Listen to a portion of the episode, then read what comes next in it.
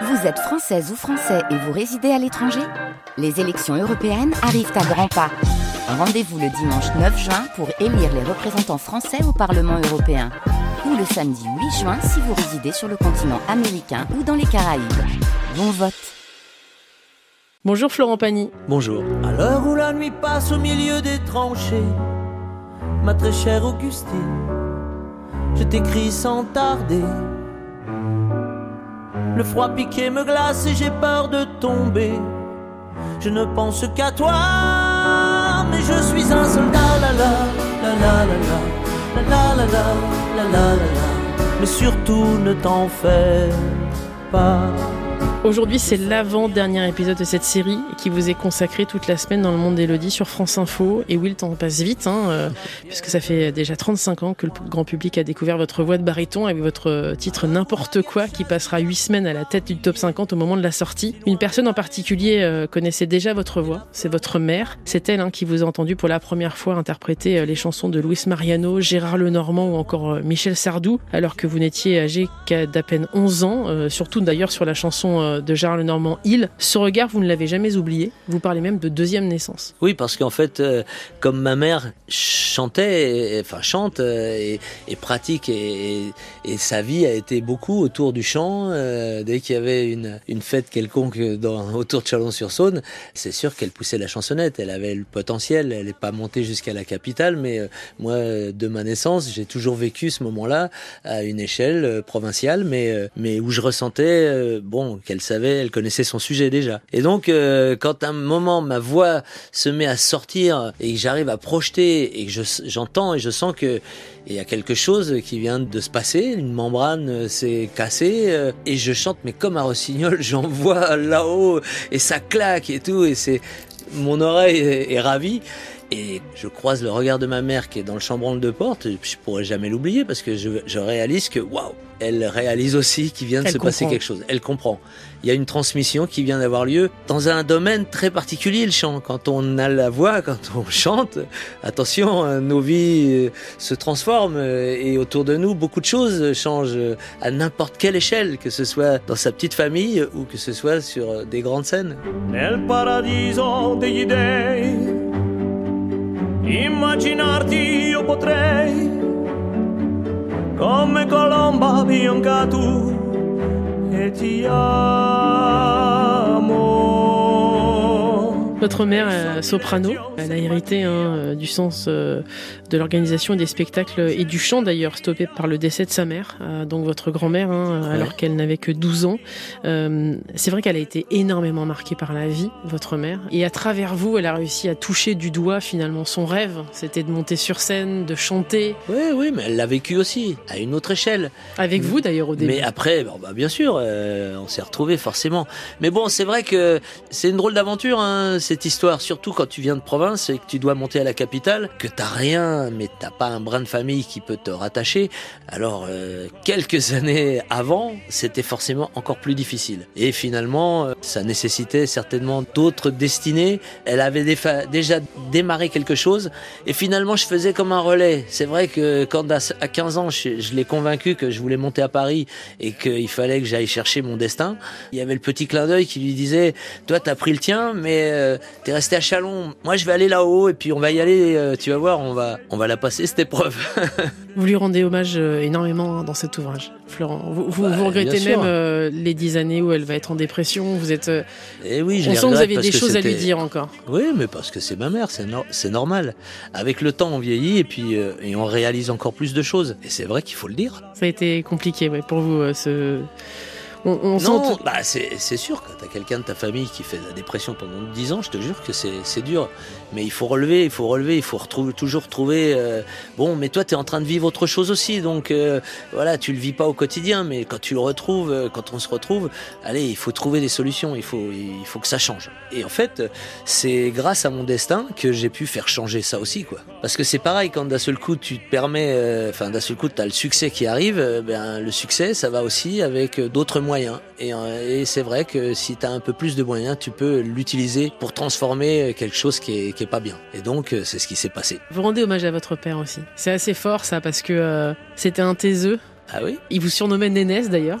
et, et, vous dites euh, que euh, si vous braillez si fort depuis tout petit, c'est peut-être pour deux, pour euh, faire entendre son silence. Mais en fait, mon père avait cette particularité, c'est qu'il disait rien, mais alors quand il disait quelque chose, il était d'une justesse. C'était toujours là où c'était. Et donc, euh, bah, je l'ai pigé tard, mais quand je l'ai compris, bah, j'attendais le bilan. J'attendais la fin de l'histoire où je savais que quand il disait ce qu'il avait ressenti, ce qu'il ressentait de la situation ou de la personne, il était dans la bonne direction. Alors ça a été aussi très utile. Je voudrais qu'on parle de Vieillir avec toi. On est en 2013. Cet album va vraiment marquer et votre retour et votre carrière. Oui, parce que c'était en effet un moment où finalement, euh, depuis quelque temps, euh, il y avait, on sentait, je dirais, une baisse, euh, un peu de déclin. Les projets fonctionnaient, mais toujours un petit peu moins, un petit peu moins, un petit peu moins. Et puis d'un seul coup, il y a ce Vieillir avec toi et tout cet album avec Calo et là, pouf, on est remonté dans les hautes sphères parce qu'on se retrouve avec euh, les murs porteurs, on se retrouve avec Vieillir avec toi, on se retrouve avec le soldat. Et là, tu rentres euh, dans ces catégories d'albums où il y a du lourd, comme on dit, il y a, des grandes chansons. Et alors, si on peut faire, je dirais, une sorte de résumé euh, sur ces 35 ans, bah, si vous avez remarqué, plusieurs fois, je me suis retrouvé grâce à ces auteurs-compositeurs et grâce aux performances que j'étais capable de faire comme interprète, à réunir des grandes chansons et d'en avoir pas mal dans ma besace euh, sur toutes ces années. Un mot sur la chanson euh, Le Soldat qui va marquer les esprits. C'est tout un pan de notre histoire hein, qui est raconté là. Oui, oui, oui. Puis alors. Euh, magnifiquement écrit par Marie Bastide. Qui a marqué d'ailleurs la commémoration du centenaire de Verdun. Mais c'était l'idée de 2014. Et c'est vrai que quand Calo me présente, avant d'écouter la chanson, me présente un peu le, le sujet, bah, je suis loin de la pop, je suis loin de beaucoup de choses où tu fais... Euh, oui, moi je respecte énormément, mais je sais pas. Euh, Fais-moi écouter. Je sais pas euh, si une chanson euh, qui commémore cette guerre de 14 qui a un siècle, je sais pas.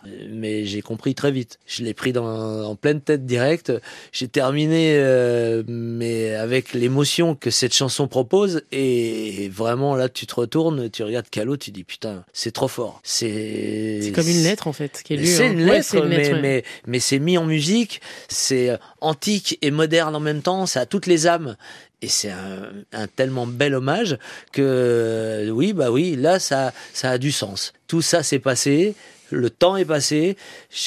Voilà, je suis très éloigné de ma génération euh, et très éloigné d'être concerné par tout ça, mais en même temps, il faut se rappeler. Et si on peut rendre hommage sous cette forme, alors je veux bien en être la voix. Les mieux porteurs, c'est l'une des chansons qui vous correspond le plus, Florent, parce que c'est aussi comme ça que vous avez construit votre carrière, que vous êtes protégé, c'est de vous appuyer toujours sur les gens euh, en Euh, qui vous avez confiance et qui sont là. Sur les bonnes personnes, au moment où ça peut arriver, et ça doit arriver. Mais bon, euh, oui, oui, ça me correspond euh, parfaitement entre famille, amis et, et une forme de fidélité qui est pas, ce qui veut pas dire que tous les jours on se parle, tous les jours on se voit, tous les.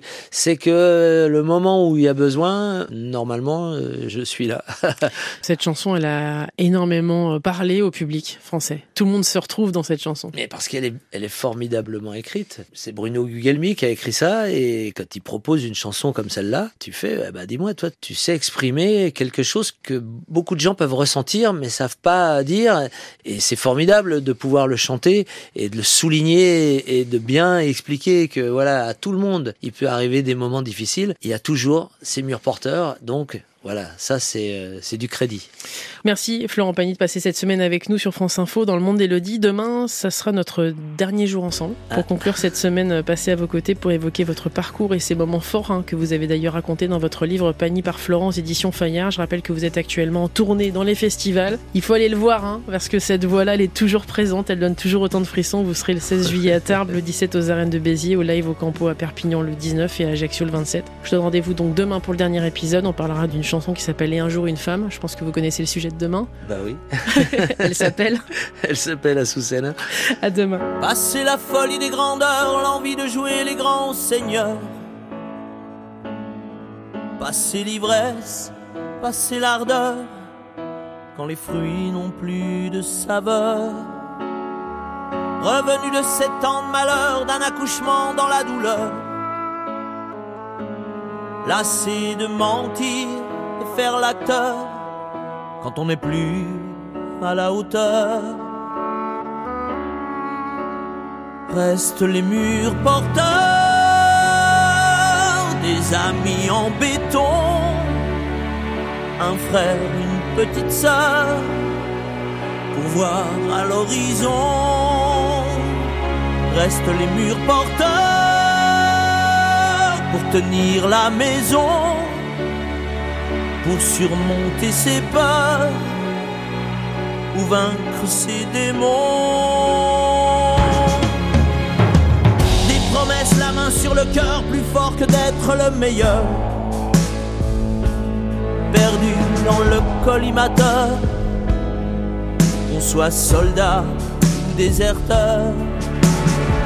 Des candis gravés dans le cœur, des milliers d'heures de vol au compteur. Des beaux discours, des beaux parleurs qu'on soit dans le flou ou dans l'erreur. Restent les murs porteurs,